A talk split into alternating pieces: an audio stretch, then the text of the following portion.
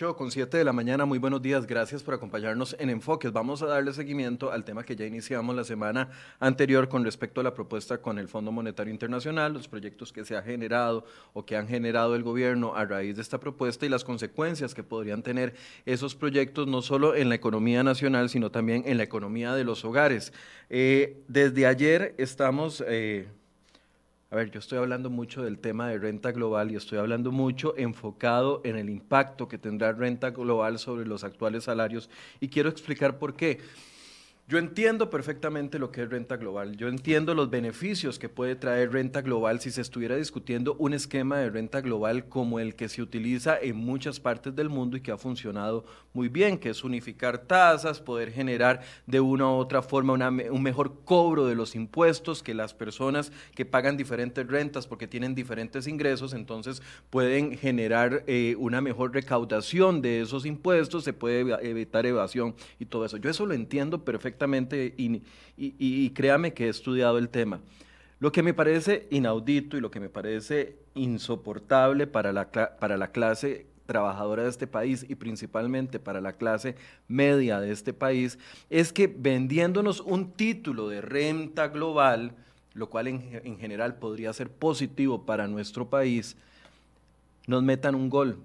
Y, este proyecto de renta global no mete un gol, mete varios goles. Pareciera que es un monstruo de siete cabezas y cada día sale un, gol más dentro de este proyecto de ley, que por supuesto es extensísimo, tiene más de 150 páginas, porque claramente, eh, si usted no puede explicar, entonces enrede y verá cómo entonces logra algunos de sus objetivos. Hoy en la portada de cereoy.com, Luis Valverde preparó, nuestro periodista, preparó una nota donde vienen algunos datos y le voy a pedir a, Federico que por favor me baje la nota hasta la tabla. Ustedes van a encontrar esa nota ahí en la portada de Cere Hoy, se llama Renta Global, acortará ingresos, ingresos de la clase media. Y ahí viene esa tablita que merece que todos los 600 mil trabajadores que ganamos más de 500 mil colones en este país, esa tablita merece que se estudie por cada uno de los trabajadores. Y les voy a decir por qué. De los 600 mil trabajadores que ganan más de 500 mil colones, estos son datos otorgados por la Caja Costarricense del Seguro Social a junio del año anterior. Y me van a decir, ah, Michael, es que el desempleo ha crecido. Bueno, es que son los últimos datos disponibles. Probablemente esa clase trabajadora ya ha mermado o alguna se ha recuperado porque ha vuelto eh, gente a trabajar después de la suspensión de contratos. Pero con el último dato oficial que tiene la Caja Costarricense del Seguro Social, a ver, hay 200 mil personas que ganan entre 500 mil y 750 mil personas, eh, perdón, colones acá en el país. Esas 200 mil personas van a tener que empezar a pagar un impuesto nuevo, un impuesto que no les existe, un impuesto que van a tener que comenzar a pagar porque el límite que está bajando, ahí está el gol, por parte de Hacienda, porque en las mesas de diálogo había dicho que se iba a mantener la base exonerada hasta 840 mil colones y después cambió de opinión, ok, personas con 500 mil a 750 mil colones van a comenzar a pagar un impuesto que no pagan actualmente con los mismos ingresos que tienen ahorita. Después hay eh, otro dato, 100 mil personas con salarios entre 750 mil y un millón de colones, prácticamente se les va a duplicar el monto que pagan actualmente por impuesto de renta. Y 234 mil personas que hay en el país que ganan más de un millón de colones también van a tener un aumento en el impuesto de renta. ¿Y por qué hago esta aclaración? Porque el gobierno nos ha tratado de vender la idea, y el gobierno, digo, don Elian Villegas, digo, doña Pilar Garrido, e incluso el presidente de la República, que ideas que son verdad, pero que terminan siendo verdades a medias. Porque cuando le dicen a usted, ah, no, es que el 70% del país no va a pagar este impuesto, entonces uno piensa, bueno, es una gran mayoría, probablemente ese 30% son los más ricos de este país. Bueno, lamento decirle que vivimos en un país pobre, donde los salarios no son tan altos y ese 30% significa personas que ganan 500 mil colones o más. Eso es la parte del discurso de gobierno que no nos están contando. No nos están diciendo que ese 30% incluye familias, amas de casa, mujeres solteras, con dos o tres hijos que ganan 501 mil colones o que ganan 687 mil, 800 mil colones. Eso es la parte que no nos están contando. A ellos los va a golpear. También nos damos cuenta de que hay otros goles, ¿sí? Ya hablamos del gol de renta, de renta mundial, que ya sabemos de que eso podría afectar la inversión extranjera directa. Hablamos del gol, y no lo hemos desarrollado, pero lo vamos a desarrollar, de la herencia de las deudas a los sucesores. Y hablamos del gol de las pensiones complementarias. Hace 15 días estábamos presionando para que no golpearan las pensiones del ROP con impuestos. Y el gobierno sale y dice, los vamos a sacar y lo sacan de la negociación con el Fondo Monetario Internacional, pero meten gol aquí y vuelven a establecerlo. Y ya ayer don Edgar Robles aclara de que dentro del proyecto entonces existe alguna posibilidad de que se golpeen las pensiones complementarias. Entonces, dígame quién nos está vacilando. Nos dicen una cosa, el discurso es lindísimo, 70% no va a pagar impuesto de renta. Claro, pero hábleme de ese otro 30% de esas otras familias que están siendo verdaderamente afectadas por esta crisis. Muchos de ellos, salarios de 700 mil colones que están sosteniendo a dos o tres desempleados dentro de su mismo hogar. Por eso es que me he enfocado en el proyecto de renta global tanto en el tema salarial. Porque ningún país, y se lo voy a preguntar a la invitada del día de hoy, doña Silvia Hernández, que ya está ahí, y perdón, doña Silvia, que la hice esperar tanto rato, pero yo no creo que ningún país o al menos sáquenme de la ignorancia, está impulsando medidas de reactivación económica poniendo a pagar a su gente más impuestos. Que alguien me explique eso. Doña Silvia Hernández, presidenta de la Comisión de Asuntos Hacendarios, por donde tendrá que pasar muchos de los proyectos de ley que está impulsando el, gobierno en materia de impuestos. Le doy las gracias por acompañarnos. Ella, yo la había invitado la semana pasada y me pidió un tiempo para poder leer los proyectos y poderlos estudiar. Le doy las gracias y la bienvenida, doña Silvia. Gracias por estar con nosotros. Muy buenos días, Michael. Más bien, muchísimas gracias a usted por la invitación y a todas las personas que nos escuchan y nos acompañan, nos ven esta mañana en uno de, un proceso que sin duda alguna es importante, sin duda alguna, reviste de muchísimas inquietudes. Ahora usted nos decía o nos recordaba sobre eh, esta discusión que parece bien, el bien y el mal. Creo que usted lo ha apuntado de esa forma en otros espacios, en donde como el gobierno canaliza mucha de esta información, cómo sale a aclarar posteriormente algunos de los datos.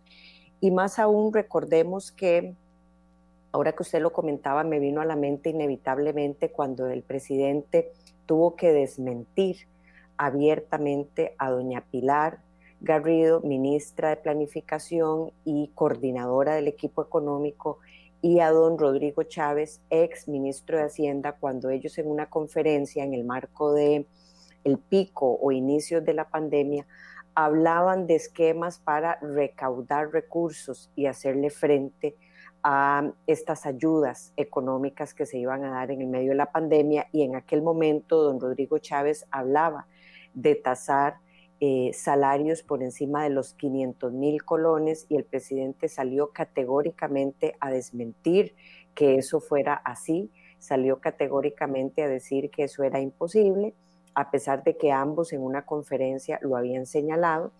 Y bueno, más allá del mensaje de descoordinación que siempre implica, quizás el mensaje con el que quiero iniciar es que en medio de todo esto, en medio de la falta de información, en medio de la falta de explicación, es muy entendible eh, llenarse de muchísima incertidumbre cuando estos mensajes han existido de un lado y del otro, de cómo se maneja el tema de los impuestos, de qué no va a suceder, pero que llega sucediendo en un proyecto de ley. Y bueno, no sé, me, recordó eso porque de alguna forma le quitó una enorme credibilidad a la figura que difícilmente se debe cuestionar en estos procesos, que era en su momento el ministro de Hacienda, y que hoy, eh, a pesar de que el presidente dijo que eso no iba a suceder, vemos cómo en la práctica sí está sucediendo, por lo menos en blanco y negro con los distintos proyectos de ley que llegan a la Asamblea. Y, es que, doña Silvia, yo, no sé si, estoy haciendo una lectura muy exagerada y, yo respeto las opiniones. Si usted me dice, Michael, ya bájele el tono, la verdad es que usted está eh, sobredimensionando este tema del impacto a los salarios, entonces de, yo, yo respetaré su opinión. Pero es que yo no entiendo cómo en un esquema de renta global, cuando en las mesas de diálogo, y ayer estaba escuchando las conferencias y las distintas entrevistas que hubo, no solo en CR hoy, yo escucho lo que preguntan colegas de otros medios de comunicación, entrevistas que le hicieron al ministro de Hacienda. Ayer me dediqué toda la tarde de mi tiempo libre a escuchar esas conferencias y después de las mesas de diálogo nunca se habló de bajar la base impositiva en el impuesto de renta, en el, ajá, correcto, en el impuesto al salario dentro del proyecto de ley de renta global. O sea, nunca se habló de eso en ningún momento. Incluso cuando le preguntan al ministro, y, lo voy a decir, se lo preguntan, me parece que en un programa que organizó la Cámara de Bancos, le preguntan al ministro, que eh, si se van a tasar los salarios escolares, él dice, bueno, la propuesta está ahí, pero quedarían por supuesto exonerados los menores 840 mil colones. Nunca se habló de que iban a bajar la base a 683 mil colones y meter a ese 10% de asalariados que no estaban o que no están tributando en este momento con salarios, eh, con impuesto al salario, nunca se habló de meterlos, siempre se habló de 840 mil, por eso yo digo que es un gol porque nos vacilan, nos dicen en el discurso una cosa, pero cuando llega el proyecto de ley uno se topa que es otra. O, yo estoy equivocado, sí se habló de bajar la, base impositiva para los salarios. Bueno, yo creo que al inicio del programa, Michael, usted toca un tema que a mí me gustaría muy brevemente dejar sobre la mesa, aún cuando sea para iniciar, y es eh, si el problema es un esquema de renta global o el esquema es la tropicalización, por así llamarlo, y ya me voy a explicar, que se le está dando a este proyecto. Y yo creo que esa, esa introducción que usted realiza de poder señalar que no es así, eh, eh, es correcto, porque como, como ciudadanía hemos defendido el esquema de renta global. Es un tema que sin duda alguna lleva a ver una radiografía de lo que eso significa en una persona, se enfoca en la persona, se enfoca por ello en, todas esas capacidades de ingresos que tenga la persona y así la progresividad. Entonces, el esquema de migrar a, una, a un esquema impositivo de renta global, en ese estricto sentido de la palabra no es un problema. Esa radiografía que nos permite medir la capacidad económica de una, de una persona, unificando todo, si esa persona tiene salario, si tiene, como ustedes han dicho, ingresos por alquileres, por ventas o por alguna extra adicional, se pueda globalizar, se pueda unificar y a partir de eso cobrar. Entonces uno creería que el que más tiene es el que más paga y por eso es que el esquema como tal de renta global es un esquema en la práctica, o por lo menos en la teoría, progresivo. O mejor dicho, la idea es correcta, y yo quisiera por lo menos dejar eso sobre la mesa. Costa Rica le ha querido apostar a ese esquema por mucho tiempo y para lograr eso, sin duda alguna, habrá que globalizar esas rentas. Entonces, solo quiero señalar que la idea está bien. El problema es cuando mucho de este proyecto, que ya ha salido a la luz, ustedes también lo han dicho, se toma de la legislación española, eh, por eso es que no es comparable o tan sencillo de comparar con lo que tenemos en el país y por el, eh, el, el problema surge en los errores cuando esto se quiere tropicalizar, como el tema de renta territorial reforzada, que ya también se ha indicado, no es estrictamente una renta mundial, sino un concepto de renta territorial reforzada, que es ese apartado que se ve como renta mundial del proyecto. Entonces, yo creo que está claro las bondades que puede tener el tema en, la teoría. En la práctica, ahora sí, ¿qué sucede? Bueno, esas personas físicas, que no solamente está el tema de salarios, está el tema de eh, exenciones o que realmente queda posible de deducir de este esquema que globaliza todos los ingresos. Em, este tema de renta territorial reforzada, me he dado la tarea de, revisarlo y, ciertamente un extranjero o un nacional con más de seis meses en el país que tenga, por ejemplo, una propiedad en Panamá que genera dividendos y en el momento que venga al, país va a pagar un impuesto en Costa Rica. Entonces, aquí hay eh, serias dudas cuando quien sea que llevó esto a la, a la, práctica quiso tropicalizar muchos de esos elementos. ¿Cuánto va a generar eso, por ejemplo? ¿Cuánto le va a rendir al gobierno de la República, al Ministerio de Hacienda, hacer una renta territorial reforzada? ¿Tiene algún sentido de meterle ese ruido al proyecto? Por ejemplo, cuando hicimos esta introducción inicial de las bondades amplias que debería o debe tener este tema.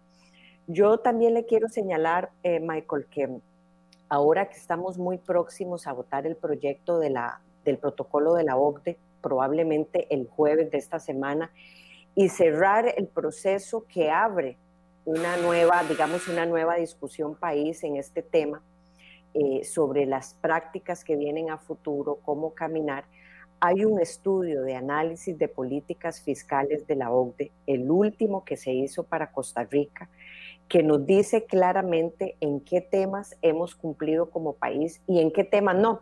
Y ahí resalta en términos generales IVA como el único elemento que hemos cumplido y nos da una serie de listado o una serie de elementos que en materia de política fiscal el país no ha alcanzado. Pero también ese estudio, que yo eh, ojalá lo podamos ampliar muchísimo más en otro momento, habla muy claro de que tiene poco sentido para Costa Rica tener un esquema de renta mundial.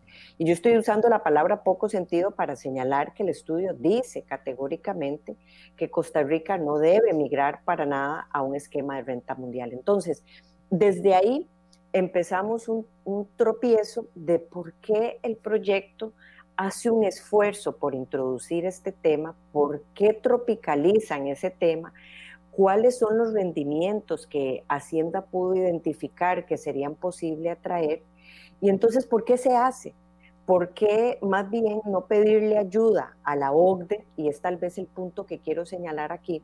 Si estamos a las puertas de ingresar, si hemos dado una, una lucha fuerte de un proceso de ingreso a esta organización para, en principio, empezar a compararnos con las mejores prácticas a nivel mundial, ya no con, con, nuestras fronteras más cercanas, en principio para introducir indicadores en procesos que nos van a dar una mejora y una eficiencia al Estado costarricense y por ende a la calidad de vida de los ciudadanos, ¿por qué no acercarnos a esta organización de entrada, eh, Michael, a que la OCDE nos revise este esquema?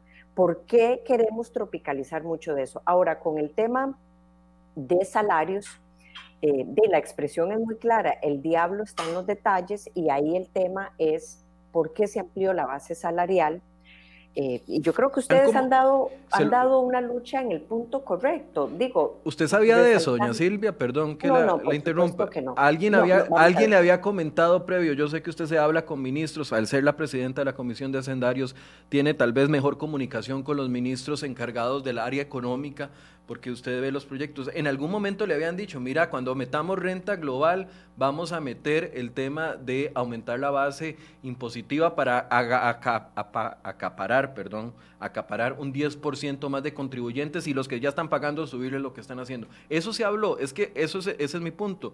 Si fuera un proyecto de ley de renta global, y es más, le voy a hacer la pregunta específica. ¿Un proyecto de ley de renta global debe incluir específicamente un aumento en la base contributiva?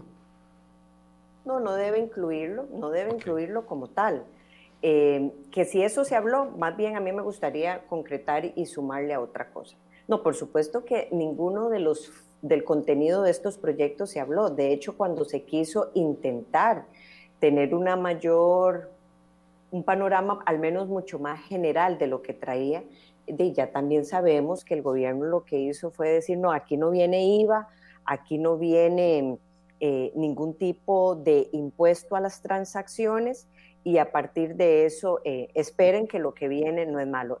vamos a ver, eh, yo, yo genuinamente, tal vez el punto número uno es señalar lo siguiente, todos los proyectos de ley, o por lo menos las temáticas plasmadas en proyectos de ley que están dentro del acuerdo que el gobierno negoció con el staff del Fondo Monetario y es lo que se lleva al directorio del fondo, ya están presentados en la Asamblea Legislativa. No así asignados a una comisión. Y esto no es un tema menor, porque esto también significa la ruta que va a seguir el gobierno, significa qué discusiones o qué comisiones van a tener estos temas. Usted al inicio, Michael, le decía a Costa Rica que en la Comisión de Asuntos Hacendarios es muy probable que esta materia, la gran mayoría, si no todos los proyectos se deban de conocer, analizar ahí. Y eso puede tener ventajas en, en una comisión, en este caso Hacendarios por la materia. Es claro que le corresponde, es claro que va ahí, pero además tendría una ventaja en qué sentido es materia muy especializada. Eso es lo que usted está diciéndole a Costa Rica. Es materia muy especializada, no es una discusión sencilla y probablemente llevarlo bajo la lupa de una misma comisión le va a permitir darle el pulso, el seguimiento de un tema con respecto a otro. Esa, esa ruta, esa definición país, el gobierno no la ha señalado. No tenemos claridad de a qué comisión van a ir estos proyectos o si por el contrario se van a dispersar en distintas comisiones. Si usted, por ejemplo, va a tener que estar hablando con la Comisión de Económicos eh, el proyecto de impuesto a casas de lujo y en hacendarios va a tener que estar hablando el de renta global y por allá en jurídicos, por ejemplo, el de exoneración a remesas y salario escolar, que, por cierto, ya lo asignaron a jurídicos, ese proyecto es el único que está asignado en este momento a una comisión. Entonces, esa ruta... ¿Quién preside jurídicos? ¿Cuál esa comisión de jurídicos la preside doña Franji Nicolás del Partido Liberación Nacional y ahí están eh, los diputados del PAC, doña Carolina Hidalgo y don Enrique Sánchez. Ellos conforman esa comisión de jurídicos. Es, que, eh, para doña Silvia, para los que no, no, no, no, no tienen tan amplio conocimiento de lo que funciona en la Asamblea Legislativa y lo que usted está diciendo no es poco relevante. Dependiendo de, cuál, de cuál comisión legislativa se asigne, puede que un proyecto tenga más viabilidad si se asigna a una comisión o a otra. Eso es lo que usted nos está diciendo de fondo, ¿correcto? Sí, yo lo que estoy señalando es que la ruta que va a llevar esta discusión no es para nada menor. Y yo no estoy diciendo que debe de ir a una comisión per se o no, que el gobierno debe tener claridad de a cuál comisión le va a apostar esto. Entonces, déjeme, déjeme tal vez ejemplificarlo.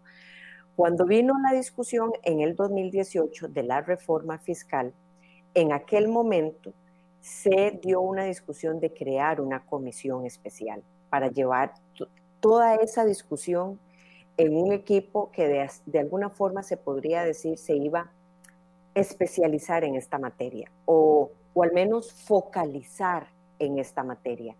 Yo no siento que el gobierno esté haciendo eso en este momento y eso podría hacer que las discusiones se dispersen por distintas comisiones y eh, quitar, quitarle de alguna forma ruido a la discusión de estos temas, pero también es muy riesgoso.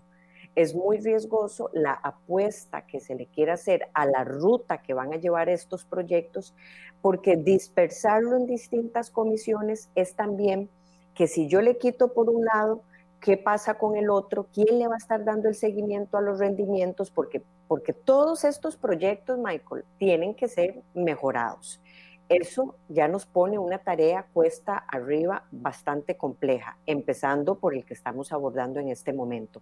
Van a ser mejorados, van a sufrir cambios, van a sufrir transformaciones, sin duda alguna y usted me dirá, bueno, todos los proyectos son mejorables. No, ese no es el punto que yo estoy diciendo. Es que traen errores muy fuertes, traen em, problemas bastante complejos, desde el que uno creería que es muy sencillo, que ahora lo podemos ir viendo uno por uno, como es el de dividendos o excedentes de empresas públicas del Estado. Ahí hay una serie de temáticas que habrá que mejorar o al menos información que habrá que exigir para poder caminar con estos proyectos. Entonces, si yo le mermo a alguno de estos proyectos, la, gracia o, la potencia o la fortaleza que tiene llevarlos en una sola comisión es llevarle el pulso a lo que se supone debería de ser eh, de interés del gobierno. Y es que el ajuste propuesto si tiene que cambiar en alguno de estos proyectos, el gobierno muy rápidamente introduzca una nueva propuesta para fortalecer o eh, compensar cualquier pérdida en el ajuste que se vaya dando con los distintos proyectos si es que sucede. Entonces, si hay una estrategia, no va a ser sencillo. Si hay una estrategia del gobierno, por ejemplo, a dispersar todos los proyectos de ley que tengan que ver con impuestos y ponerlos en diferentes comisiones, eso no lo puede hacer solo, tiene que tener la, el apoyo del presidente de la Asamblea Legislativa, que es el que asigna los, los proyectos a comisión, o me equivoco, o de quién depende que se asigne a una o a varias comisiones. La asignación es exclusivamente del presidente de la Asamblea Legislativa, digamos, es una potestad que tiene, sin duda alguna. Puede ser también, Michael, que decidan crear una comisión especial. Eso, digamos, no pasa por el tamiz del presidente de la Asamblea Legislativa, que tiene esa potestad de decidir, a qué proyectos eh, o a qué comisión asigna. No es una, en teoría, no es una designación, digamos, Em, intransigente, si se puede llamar así, pasa, digamos, por ver la materia del proyecto, pasa también por muchas veces una discusión entre la comisión y decirle, bueno, mire, ustedes que tienen que ver, no sé, 120 eh, proyectos como jurídicos, que he estado en esa comisión y es una comisión que tiene una cantidad de proyectos en el orden del día. Eh, probablemente en esos momentos el presidente hará un balance. Sin embargo, en periodo de sesiones extraordinarias, este es un juego distinto. Y utilizo la palabra juego porque el gobierno convoca y desconvoca. Entonces, una comisión que puede tener en el orden del día más de 200 proyectos, en este momento no lo tiene la Comisión de Jurídicos tiene estrictamente lo que el gobierno, por una conveniencia política, eh, va a asignar o va a convocar. Y puede ser que solamente le vaya dejando a comisiones los proyectos en el marco del acuerdo con el FMI. Y yo no estoy diciendo que eso que sea malo. No, no, no, pero yo sí quiero, yo sí quiero aportar algo. A ver, es que también hay que leer todo en, un contexto. O sea, sabemos que eh, don Eduardo Cruzan en muchas ocasiones ha estado muy del lado del gobierno, ha, funcionado como gobierno. Las mesas de diálogo eh, se las debe el gobierno en parte al trabajo de Eduardo Cruzan. Entonces, a ver, lo que yo quiero que la gente entienda es que dependiendo de la comisión que se asigne, el futuro de un proyecto se puede complicar o no. Y voy a poner un ejemplo y usted me dice si estoy equivocado, pero por ejemplo, el, eh, el proyecto de ley de empleo público, el gobierno impulsó, pidió, yo no sé si eso era eh, lo correcto o no, y tal vez sí sea lo correcto, pero que estuviera en la Comisión de Gobierno de Administración que la dirige un diputado del PAC, porque sabía que teniendo el poder sobre la dirección de esa comisión, entonces el proyecto le podía, le, le, pueden jugar a favor y en contra y ahí es el estire y encoge. O sea, es que para mí no es un tema menor de que quede a criterio del presidente de la Asamblea Legislativa, aunque se haya sido histórico así, que se vayan a, cómo se van a asignar la discusión de esos proyectos, porque de ahí depende mucho la presión que pueda existir para sacarle los goles, la presión que pueda existir para modificarlos en pro del beneficio de la gente y no de la afectación. Bueno, recordemos, primero eh, quiero seguir haciendo énfasis en que la ruta que va a llevar esta discusión no es un tema menor. Estoy completamente de acuerdo con usted y es el punto que quiero poner sobre la mesa. Eh, le va a apostar el gobierno a una comisión especial, ¿quiénes la van a conformar? ¿Está eso descartado, sí o no? ¿O por el contrario va a agrupar esta cantidad, eh, tal vez no muy grande, pero sí significativa de proyectos de ley en una sola comisión, sí o no? ¿Cuál comisión va a ser? o lo va a hacer de forma dispersa en un montón de comisiones, tratando de eh, maniobrar, digamos, de alguna forma sobre esos proyectos que, ojo, eso también le puede cobrar una factura muy cara al gobierno si lo quiere leer de esa forma. Y yo lo veo así, ¿por qué? Porque llevarle el pulso de forma dispersa a discusiones en distintas comisiones de cada uno de los temas tampoco, eh, tampoco es sencillo tampoco puede ir viendo los rendimientos, digo, lo puede hacer y tiene que tener un equipo para eso, pero de alguna forma la negociación de si usted quita en este proyecto y pone en otro, no, no va a ser, digamos, tan fina como lo, lo que uno esperaría. Eso, Michael, no es un tema menor.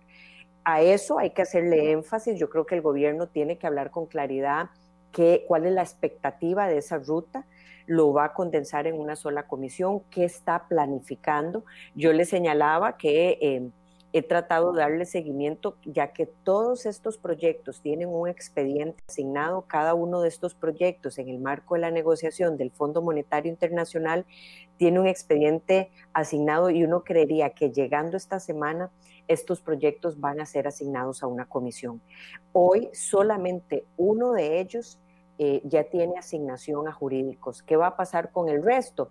A mí eso me pinta a que va a ir disperso en comisiones si por la víspera se saca el día y ya el gobierno empezó a asignar alguno de estos a comisiones, eh, de lo, lo, van a hacer de esa forma. Sí quiero aprovechar para decir de una, de una vez, y me parece importante, que en este listado de proyectos de ley que van desde empleo público, que va desde renta global, desde los premios a la lotería, la eliminación de exoneraciones, salario escolar y remesas, el aporte que tendría temporalmente dividendos de empresas públicas, el impuesto a las casas de lujo y el tema de la reforma a la Ley General de Aduanas, cada uno de ellos, perdón, y me falta uno, el de aumentos de congelamiento, plazas vacantes y congelamiento en el aumento de pensiones con cargo al presupuesto nacional, cada uno de estos proyectos tiene un expediente asignado.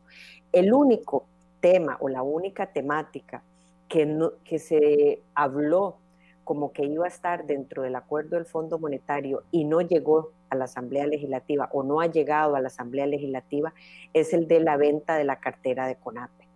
Y yo quiero decir eso porque eh, he visto, digamos, una posición muy clara de, de, salir y algunas fracciones inclusive señalando que no está de acuerdo con ese proyecto pero no hay un expediente presentado. Digo, no hay un tema al cual referirse, no le puedo yo ni siquiera hablar de qué trae ese proyecto y eso debe de quedar muy claro. O sea, salir a, decir que estoy a favor o en contra de algo que ni siquiera existe, eh, pareciera más bien eh, eh, de una, una, cortina de humo o una, una discusión que no sabemos si tan siquiera se va a dar. Entonces, ahí es importante señalar que aun cuando el gobierno sí dijo que la venta de la cartera de CONAPE iba a estar en el marco de los alcances del acuerdo con el Fondo Monetario, no hay un proyecto de ley presentado como sí existe con todos los otros temas para la discusión del Fondo Monetario. Ya nada se quedó por fuera. Entonces, a mí me hace ver o entender que ese tema puede ser que ni llegue a la Asamblea Legislativa. Es que ese es el punto, ¿verdad? Aquí estamos enfocados en los proyectos que tienen ingreso, no sabemos cómo van a salir los proyectos que tienen el componente de contención de gasto, porque no hay ningún recorte de gasto, lo que hay es contención del gasto para que gastemos un poquito menos de lo que veníamos gastando. Y, Tony Cubero hace una afirmación y me encanta cuando la gente pone atención a los programas, dice, Tony, recuerdo que semanas atrás se creía que la negociación con el Fondo Monetario Internacional sería cercana al 3% del PIB. Luego en enfoques el ministro indica que sería de 4% del porque faltaban algunos ajustes. Hicieron la negociación diciendo que es el 474. Nadie entendía cómo estaba alcanzando esas cifras y al final se responde con estos goles que intentan meternos con los proyectos de ley. Claro, muy fácil. Muy fácil subir de 3 a 5 si, si metes goles dentro de los proyectos. Bueno, es el ajuste que es al que él está haciendo referencia, el, porcentaje o, el, 4.74, porque Michael ya ni siquiera es 4, ahora está casi en 5, 4.74 eh, puntos porcentuales de ajuste. Eh, creo, creo, ¿verdad? Y estas respuestas las debe dar Hacienda, pero aprovechando que nos hacen ese comentario, el gobierno ha hablado de un ajuste de tres años. E, este este programa de facilidad ampliada que se está llevando con el Fondo Monetario Internacional se supone que es de tres años. Sin embargo, eh, hace una proyección de cinco años y por eso es que terminamos con un ajuste de 4.74 en el quinto año de ajustes. En el tercer año o al 2023 ese ajuste está rondando el 3.42 pero cuando lo tiramos o se, digamos, se alarga a los cinco, años. y, esa es una de las preguntas que también muchas personas al inicio, cuando salió la propuesta del ajuste, se hacía, porque el gobierno en un lado habla de eh, una facilidad ampliada de tres años, pero tira eh, una, un ajuste o unos rendimientos que van hasta el 2025. Las razones, de, vamos a ver, podrían sonar como obvias de eh, el ajuste de ese sendero explosivo que lleva la deuda, de cómo lograr ese, ese superávit primario en, en, el déficit primario, cómo pasarlo a un superávit primario en el 2023, pero, pero es cierto, eh, la, la duda que hace en este momento y que se plantea, que usted acaba de leer, probablemente si nos quedáramos en el 2023 el ajuste es de 3.42, pero, pero el gobierno no lo propone así y, y eso genera una, una, vez más una confusión de por qué hablan de tres años cuando en realidad vamos a tener ajustes que se van a seguir midiendo hasta el quinto año, okay. probablemente más por las necesidades, sin duda alguna. Yo quiero, vamos a ver, Michael, quiero, yo quiero retomar el tema yo quería, quería preguntarle, porque ya me di cuenta que se nos está yendo todo el programa y hemos hablado de generalidades y de nada específico, y quería entrar a lo específico, doña Silvia. Tal vez a, dos de los proyectos más importantes que, que, que, refieren al tema del recorte de gasto es empleo público, bueno, de, de ralentización de, de, del gasto es el de empleo público y los aportes que va a dar, ese es del lado de ingresos, pero que va a dar las instituciones del Estado. Pero cuando uno se pone a ver que las instituciones del Estado en esa lista que van a aportar son instituciones deficitarias en, en un 50%, o sea, a, a Habdeba hay que estarle metiendo plata todos los años desde hace como tres y no, y, ¿qué, ¿qué rendimiento nos van a dar? Es que el punto es, no sé si quiere hablar de este proyecto en específico primero y lo que haya visto usted en este proyecto, pero nos venden la idea de que las instituciones del Estado van a dar sus rendimientos y entonces meten los bancos que tienen grandes ganancias eh, y, y, que podrían sacarnos de, o ayudarnos en esta crisis fiscal, pero también meten un montón de instituciones, Recope, Habdeba y un montón de otras, eh, CNP, que, que, no, que, no, que no dan ganancias a los años, más bien lo que generan son solo pérdidas. ¿Cómo analiza usted ese proyecto? ¿Es 5 con hueco?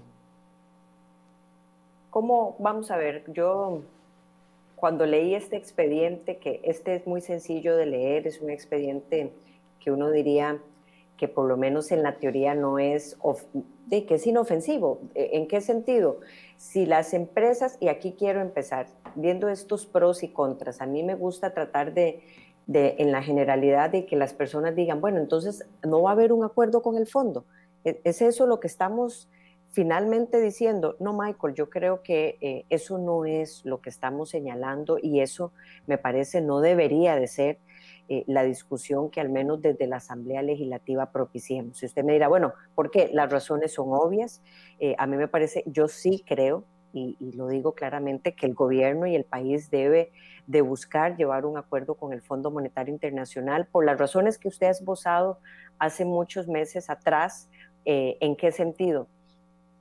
un seguimiento de alguna forma sostenida y mucho más eh, sensible a estas mediciones que estamos diciendo, que realmente un ente externo le pueda dar seguimiento a los números si son alegres o no que propone el gobierno, si son suficientes o no, si realmente eh, estos rendimientos que salieron por el lado del gasto de planificación o de hacienda este, son realmente los números que dicen. Entonces, en estricto sentido, cuando uno ve un proyecto como este, en donde busca que empresas públicas no financieras o instituciones públicas financieras. ¿Cuáles? Digamos los nombres. El proyecto propone el Banco de Costa Rica, el Banco Nacional, el INS, la Compañía Nacional de Fuerza y Luz, Correos de Costa Rica, AIA, ICE, INCOFER, INCOP, Habdeba, la Junta de Protección Social, RAXA y RECOPE, cuando tengan utilidades o dividendos o excedentes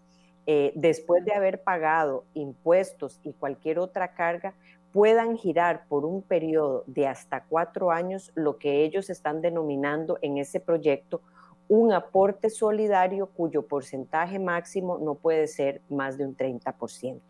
O sea, después de que, los, de, de que estas entidades cubran sus obligaciones, sus cargas para, para fiscales, sus impuestos, después de eso, si hay algún excedente o un dividendo se le puede trasladar hasta un 30% al Estado. Entonces yo quiero arrancar diciendo que si estas empresas son del Estado, eh, donde las y los accionistas son todos los costarricenses, las, las y los costarricenses, lo que esto implica es que una de las mejores formas que estas empresas pueden ayudar es realmente dándole un aporte a la caja del Estado, a caja única del Estado, y que desde ahí el Ministerio de Hacienda siga apoyando proyectos como proyectos sociales, eh, algunos de estos programas sociales que tanto benefician a las, a las y los costarricenses como accionistas de estas, de estas entidades del Estado. Sin embargo, nuevamente y dejando eso claro, que uno creería que eso en el estricto sentido es correcto, yo comulgo con esa idea, si esa es la forma de ayudar, si ya usted hizo reinversión, ahí vendrían otros temas. Lo primero es que el proyecto dice que si usted le va a hacer esos traslados, no debe de tener ninguna afectación en la tarifa ni en el costo de, por ejemplo, de tarifas ni de precios. Eh, en otras palabras, si el ICE le hace un traslado a Hacienda para ayudarle en este proyecto de ley con ese aporte solidario, no debería de cobrar en una mayor tarifa a los hogares costarricenses eh, el costo de trasladarle esos montos al Ministerio de Hacienda.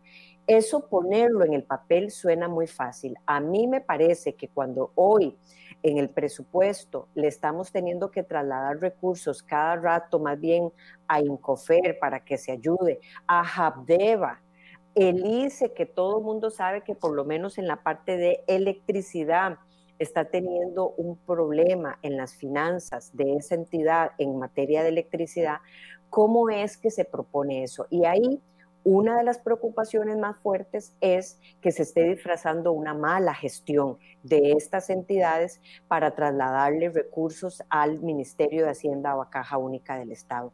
Yo creo que ahí el gobierno tendrá, sin duda alguna, que dar mucha información. Puede ser que sí, eh, Michael, déjeme ponerle claramente esto. Hoy el INS le traslada hasta un 25% al Estado. Entonces, cualquiera diría que prácticamente se van a quedar igual y hay que leer esa letra menuda. Sí, y, lo otro, doña Silvia, es que muchas, y, lo otro es que muchas de ellas son deficitarias. Vea, esta es una portada que presentamos hace algunos días. La inestabilidad financiera acompaña a la mitad de las empresas incluidas en el plan del FMI. Eh, Federico, por favor, baje llegue hasta la tabla para que la gente vea que no es que no estamos hablando aquí, como dice algunos, que estamos hablando papaya eh, con respecto al tema. No, no, no, no es eso. Vean, AIA, vean los rendimientos de AIA 2017, 2018, 2019, vean Recope, vean la Compañía Nacional de Fuerza y Luz, vean Habdeba Vean el editorial Costa Rica, vean el grupo ICI, vean Incofer. O sea, nos venden la idea de que las empresas públicas están teniendo ganancias y que nos van a ayudar a solucionar la, crisis fiscal, pero meten dentro de eso la mitad de las empresas, una, dos, tres, cuatro, cinco, seis, siete, ocho, son deficitarias. Entonces, es, ahí el punto, y ya doña Silvia nos agrega de que otras podrían quedarse en el mismo monto que están ya eh, aportando, como es el INSS. Es que ese es el punto, doña Silvia. Los proyectos suenan muy bonitos en el papel, pero a la hora de ver la realidad de las instituciones, ¿qué, va a aportar Habdeba, por ejemplo? Si solo deja pérdidas. Y ahora ah, quieren, quieren un parque de diversiones, además. El 10 de noviembre del 2019, el Consejo de Gobierno anunció, y esto lo puede buscar cualquier costarricense, que el Consejo de Gobierno iba a conformar una comisión y dijo el titular en ese momento, para revisar los números rojos de las empresas públicas. Eh, en aquel momento, esa comisión que se designó para revisar esos números rojos era el Ministerio de Hacienda, la jerarca, el jerarca del Ministerio de Hacienda, planificación y em, me parece que el ministro de la Presidencia. Iban a ver las pérdidas de la mayoría de empresas estatales. Entonces, ¿qué pasó? Del 2019 a hoy que primero nunca escuchamos qué, qué resultados dio esta comisión, que más bien en la alerta que estaban teniendo números rojos todas estas empresas del Estado, el Consejo de Gobierno y este gobierno salió a anunciar rápidamente la conformación de una comisión para que revisara eso. Nos quedamos sin respuesta para empezar de qué sucedió. Pero más allá de eso, hoy viene este proyecto a señalar que la realidad del 2019 no solamente se mejoró en creces, sino que ya no hay eh, números rojos, ya no hay pérdidas de estas empresas del Estado y se estaría, por el contrario, más bien eh, revisando eh, la posibilidad de trasladar dividendos y utilidades. Aquí estoy tratando de buscar la, la, noticia para verlo. Dice, gobierno revisará números rojos de empresas públicas. El presidente de la República va a crear una comisión para que seis empresas públicas puedan ser revisadas. Y en ese momento, la, a mí me pareció genuino como también me pareció muy genuino que el, INS estuviera ayudando en medio de la pandemia a fortalecer el bono proteger, asignándole recursos. La Asamblea Legislativa aprobó ese proyecto de ley para trasladar lo que era un monto altamente significativo de sus, eh, llamémosle así, dividendos acumulados en el tiempo para poder trasladar en este tema. En ese momento, y el punto que quiero llevar con este proyecto es, yo, yo coincido y comulgo con la idea de que si hay excedentes muy grandes en las empresas del Estado y que eso no les afecte en poder reinvertir para mejorar eh, el funcionamiento para el cual son llamadas esas empresas, porque uno creería que cualquier excedente lo que debería de hacerse en la práctica es que eso ayude en la tarifa directamente. Por ejemplo, si el ICE está teniendo una muy buena gestión financiera, que no está sucediendo, repito, en materia de electricidad, si el ICE está teniendo una buena gestión financiera, que eso se reinvierta para atacar el costo de la tarifa eléctrica. Y esa es la forma en que estas empresas del Estado ayudan a los consumidores, ayudan a los usuarios que son familias, empresas e industria. Si eso eh, va a llevar a una discusión país temporal para que más bien se trasladen al Estado como, como esa bolsa, digamos, que va a administrar estos recursos, a mí me parece que eso en la teoría está muy bien. Pero el punto que usted está señalando, Michael, y que usted le está diciendo a los costarricenses es, ¿será que este proyecto va a rendir lo que dice que va a rendir? y ese, no es, un tema menor. no es, que estamos atacando el proyecto y no es que estamos diciendo ahora que cada uno de estos temas eh, de no nos gusta y que por eso no queremos un acuerdo con el fondo. No, lo que estamos diciendo es que este proyecto va a rendir año a año 0.12, 0.15, 0.2 y así sucesivamente.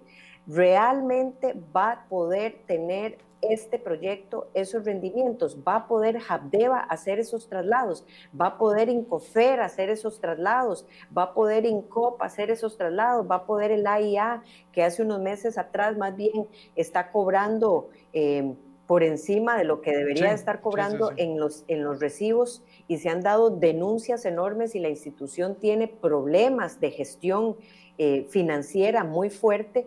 Entonces, o es esto realmente algo que se queda en el papel. Y esto quiero señalarlo porque después es muy fácil decir que la Asamblea Legislativa le está mermando al acuerdo con el Fondo Monetario. No, es que es el propio gobierno que propone proyectos que uno realmente cuestiona o tiene una, una una duda muy razonable de si eso va a rendir lo que dice que va a rendir. Ok, doña Silvia, eh, se nos está yendo el tiempo rapidísimo, entonces quisiera hacerle preguntas más concretas a ver si podemos, la gente me está reclamando fuertemente, hoy están bien, bien fuertes los comentarios de que estamos hablando mucho y no decimos nada concreto. A ver, este proyecto de ley de las empresas públicas trasladando eh, algún tipo de subsidio de dinero al Estado para que se ayude, ¿usted lo votaría sí o no y en qué término, con, con cuáles términos?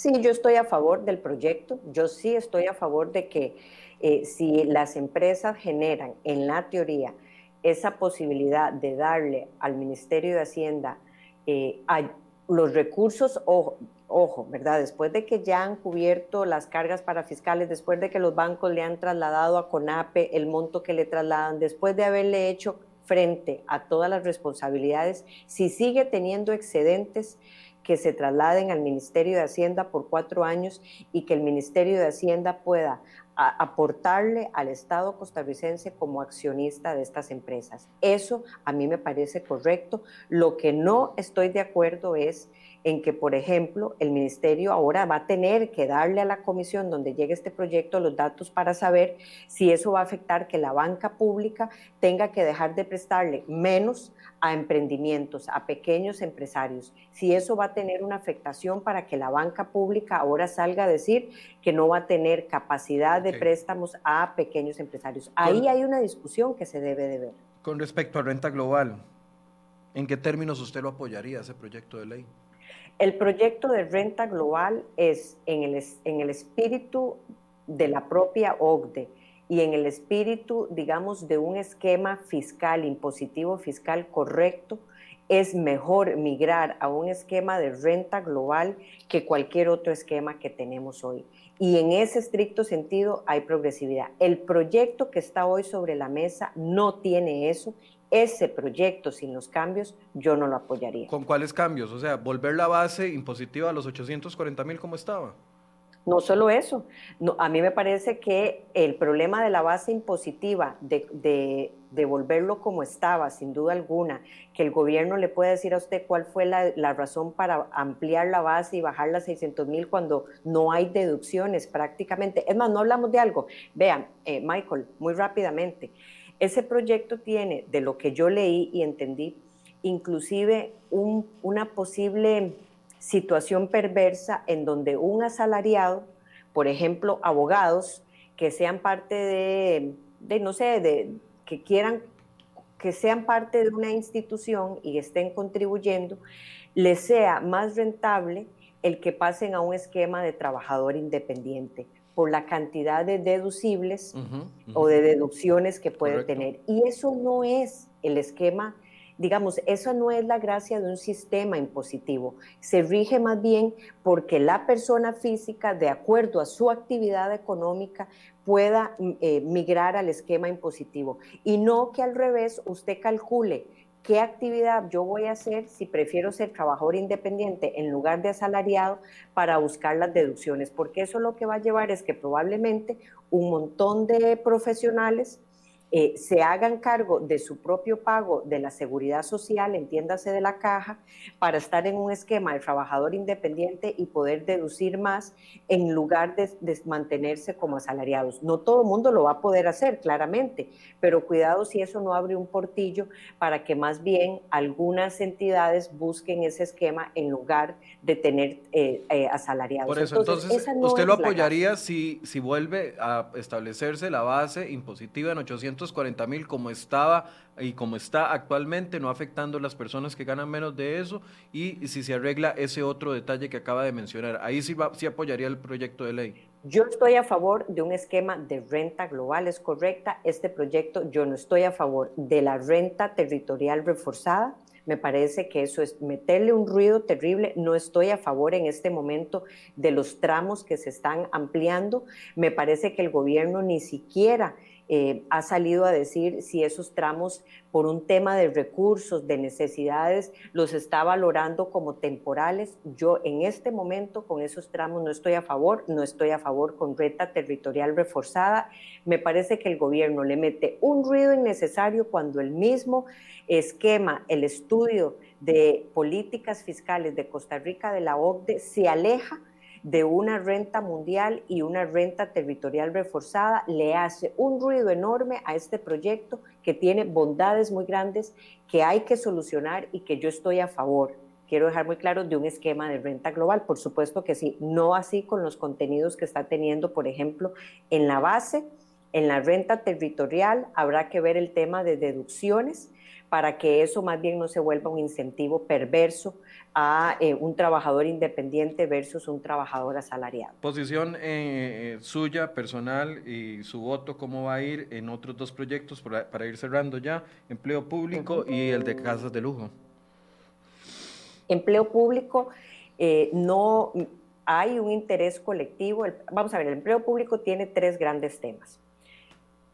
El salario global, no solamente para los funcionarios nuevos, eso sería, digamos, una discusión que me parece no generaría ningún problema, pero esa no es la discusión que se está dando en este momento en la Asamblea Legislativa, es también para los funcionarios actuales el salario global. el tema de regular las convenciones colectivas, no prohibirlas, pero sí regular que no existan abusos salariales y el tema final de la rectoría del empleo público. Hoy la discusión, creería yo más fuerte, se va a centrar en salario global y en convenciones colectivas. Yo estoy de acuerdo en la necesidad de un proyecto de empleo público y yo estoy de acuerdo en que eso debe incluir no solamente a los funcionarios nuevos, sino a los funcionarios actuales. Y em, esa discusión es la que se está dando en este momento y no veo posible, no veo posible, no es un tema de castigar a un funcionario público, por el contrario, es salir a arreglar esquemas salariales que han generado dispersiones terribles en el pasado y que en este momento lamento que se tenga que ver con los ojos, digamos, de una estrechez fiscal tan enorme que hay, pero no le veo posibilidad de postergar esta discusión.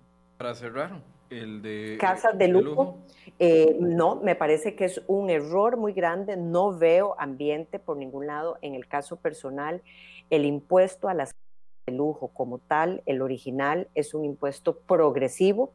Yo no estoy a favor de que hayan diputados que digan, no estoy a favor de ningún impuesto per se, eso también me parece que tiene su trampa detrás.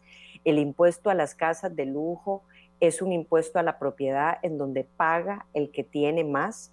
Y si hay casas eh, exorbitantes en sus montos, como lo hay, que puedan contribuir de alguna forma con ese impuesto, esa fue la, lógica de ese impuesto, que en, el, que en el camino se fueron, digamos, estableciendo algunas reglas del juego sobre los materiales de construcción de esa casa de lujo, sobre el tipo de eh, material que se utiliza, ha ido mermando o haciendo más difícil el poder captar ese impuesto solidario. Lo que hoy el gobierno propone de incluir el terreno y salir a decir que no hay eh, un grupo fuerte de viviendas de uso habitacional o de recreo, como le ponen, como si existiera otra posibilidad, eh, me imagino que lo que dejan por fuera es de alquileres, eso no es posible, Michael. Yo creo que hay que volver a buscar que ese impuesto se cobre correctamente, pero incluirle el terreno, eh, me parece que va a generar que un grupo más vulnerable que ha tenido una herencia de un terreno, por ejemplo, eh, que esté en medio de un lugar con mucha plusvalía, tenga ahora que pagar un impuesto que lo que va a hacer es llevar a que esa persona probablemente se vea forzada a deshacerse de esa propiedad. También he escuchado que el gobierno está buscando eh, si este impuesto no camina, buscarle un impuesto al desuso de propiedades, propiedades que estén vacías eh, y que más bien incentiven el uso de esa propiedad. Y esto, ese ruido, digamos, que se va generando, lo que, lo que hace pensar es de que realmente si esto es una apuesta de conciencia que hizo el gobierno o es un ejercicio de prueba y error. Eh, y que tira muchos de estos proyectos para ver qué pasa o si realmente se cuantificaron, si realmente se midió el impacto que eso podía tener para lograr eh, traer impuestos progresivos a la mesa, pero al mismo tiempo que sean eh, justos de cobrar y que la Asamblea Legislativa los pueda llevar adelante en medio de una situación compleja, que no nos olvidemos de eso. La razón por la cual se lleva el ajuste es casualmente intentar mejorar eh, lo que le está metiendo tanta presión a las finanzas en nuestro país y que nos sigue castigando como costarricenses eh, en lo general por tasas de interés mucho más complejas de administrar o más elevadas. Bien, y un cierre, una despedida, doña Silvia, a la gente que nos acompaña durante esta hora. Que hoy estuvieron muy eh, críticos de usted y de mí también. Hoy estuvo la gente, está muy crítica la gente, querían cosas más más concretas, vamos a seguir haciendo el esfuerzo por llevárselas. Entonces, no, cerremos por ahí, Michael. A mí me parece que a esta altura las, los medios de comunicación, ustedes han ido desgranando proyectos de ley eh, que le pueden ir generando una mayor información para la toma de decisión. Quienes hoy nos han acompañado probablemente están queriendo una respuesta muy clara en cada uno de esos proyectos y yo lo entiendo, pero también iniciamos eh, señalando que estos proyectos no están asignados a una comisión. Estos proyectos van a pasar por el tamiz propio de las consultas, de las audiencias, va a venir la Contraloría General de la República, va a venir CONACIF, va a venir su jefe, por ejemplo, a decir este tema de trasladar dividendos o excedentes de las empresas públicas, cómo afecta, ya yo me imagino, por ejemplo, su jefe señalando si se le consultó o no se le consultó, si está de acuerdo en que, en que los bancos del Estado eh, trasladen eso o eso va a afectar la prestación del servicio que hace la banca pública, por ejemplo, a pequeños empresarios, a emprendimientos, si eso va a mermar los recursos. Esas respuestas van a venir y las y los costarricenses los van a tener. Aquí la Asamblea Legislativa no se está escudando en dar una respuesta. Es que estos proyectos ni siquiera han iniciado su discusión. Y por eso yo puse el planteamiento fuera de cámaras cuando hablaba con Michael y, le decía, ¿será que eh, estamos desgastándonos en una discusión necesaria para migrar a un esquema de renta global? Que es beneficiosa, pero no necesariamente en los planteamientos que tiene este proyecto de ley y quizás no le toque ni siquiera a esta Asamblea Legislativa revisarlo, puesto que el proyecto empieza a tener rendimientos en el 2023. ¿Será que ese va a ser uno de los últimos proyectos que vamos a revisar si nos corresponde como Asamblea Legislativa? Esa discusión eh, Costa Rica la va a ir teniendo. Costa Rica ha estado, digamos, atomizada de que es una barbaridad que le quiten la cartera o, la venta de la cartera de CONAPE y se la trasladen al Banco Popular. ¿Qué significa eso en términos de administración? Si deja a, a, CONAPE desfinanciado para seguir ayudando a un montón de jóvenes a entrar a la universidad y ese proyecto ni siquiera está presentado. Entonces, esta discusión se va a ir desgranando poco a poco, va a ser necesaria y hoy a mí me parece que el valor que tiene esta discusión, Michael, es decirle a Costa Rica que los proyectos están presentados para el marco del acuerdo del Fondo Monetario Internacional y la ruta que va a seguir esos proyectos tiene que todavía esclarecerse. Pero usted los ve aprobados en cinco meses. ¿Usted los ve aprobados? No los veo aprobados. Yo creo que el gobierno. Es que el gobierno insiste en que, que tiene que ser antes de que antes de que acaben las extraordinarias. Eso es agosto. Yo creo que al, yo creo que el directorio del Fondo Monetario, sí tengo que decir abiertamente, el directorio del Fondo Monetario, vamos a ver, sucede muy rápidamente, sucedió esto. Costa Rica llegó a una negociación con el staff, con la representación del Fondo para Centroamérica y, y le pareció correcto este esquema de propuestas. Esto se va a elevar al directorio del Fondo Monetario. Cualquiera sabe que esas discusiones se han dado entre telones. Yo no creo que el staff no, haya tenido discusiones con el directorio y aparezca mágicamente con estos proyectos. Desde luego que no. Pero lo que sí es esperable es que mientras esta discusión se está dando con el directorio del fondo, eh, Costa Rica haga algún avance. Y a mí me parece que esa expectativa está en empleo público. ¿Por qué? Porque es el, único proyecto que tiene rendimientos de alguna forma interesantes o significativos para contener el gasto público. ¿Qué va a salir de ese proyecto? Porque no solamente es empleo público. ¿Qué proyecto de empleo público va a salir de la comisión y va a llegar al plenario legislativo para discusión y votación? No es un tema menor. Y se va a aprobar ese proyecto no es un tema menor. Por eso, en estos cinco meses usted no ve, no, ve aprobándose todos los proyectos, como Don Elian nos lo dijo la semana pasada, el lunes anterior, los diputados tendrán que aprobar estos proyectos de ley antes de que terminen las sesiones extraordinarias. Usted no lo ve pasando eso. Al menos en todos los proyectos. si Hacienda pretende eso, a mí me parece que lo primero es tener muy clara esa ruta que es lo que hoy hemos hablado, lo van a hacer en una sola comisión. Yo no lo veo, no lo veo en este momento. Eh, sí esperaría que la Asamblea, y es, es sin duda alguna lo que el fondo va a medir, pueda caminar con este proyecto que no es menor, empleo público, y quizás inicie con la discusión de otros que el gobierno considera menores, como es, por ejemplo, un impuesto a los premios de la lotería, ese, ese expediente uno creería que puede caminar rápidamente. Y si ya el gobierno asignó el de aportes eh, o exoneraciones, como es, por ejemplo, salario escolar y remesas a jurídicos, probablemente le está apostando a que ese proyecto también camine rápido y que eh, tengamos una respuesta de esa comisión lo más pronto posible para discutirlo en el plenario. Yo creería que esos proyectos eh, van a ir caminando, no así el proyecto de renta global. Michael, ese es un proyecto que no solamente tiene más de 100 páginas, tiene más de 100 artículos, es un nuevo esquema de renta, es un proyecto denso, eso va a llevar una gran discusión, que va a tomar muchísimos meses. No, no lo sé, yo no puedo afirmar eso, pero sí creo que algo tiene que darle Costa Rica de muestras de voluntad al fondo y mi lectura es que es empleo público, sin duda alguna.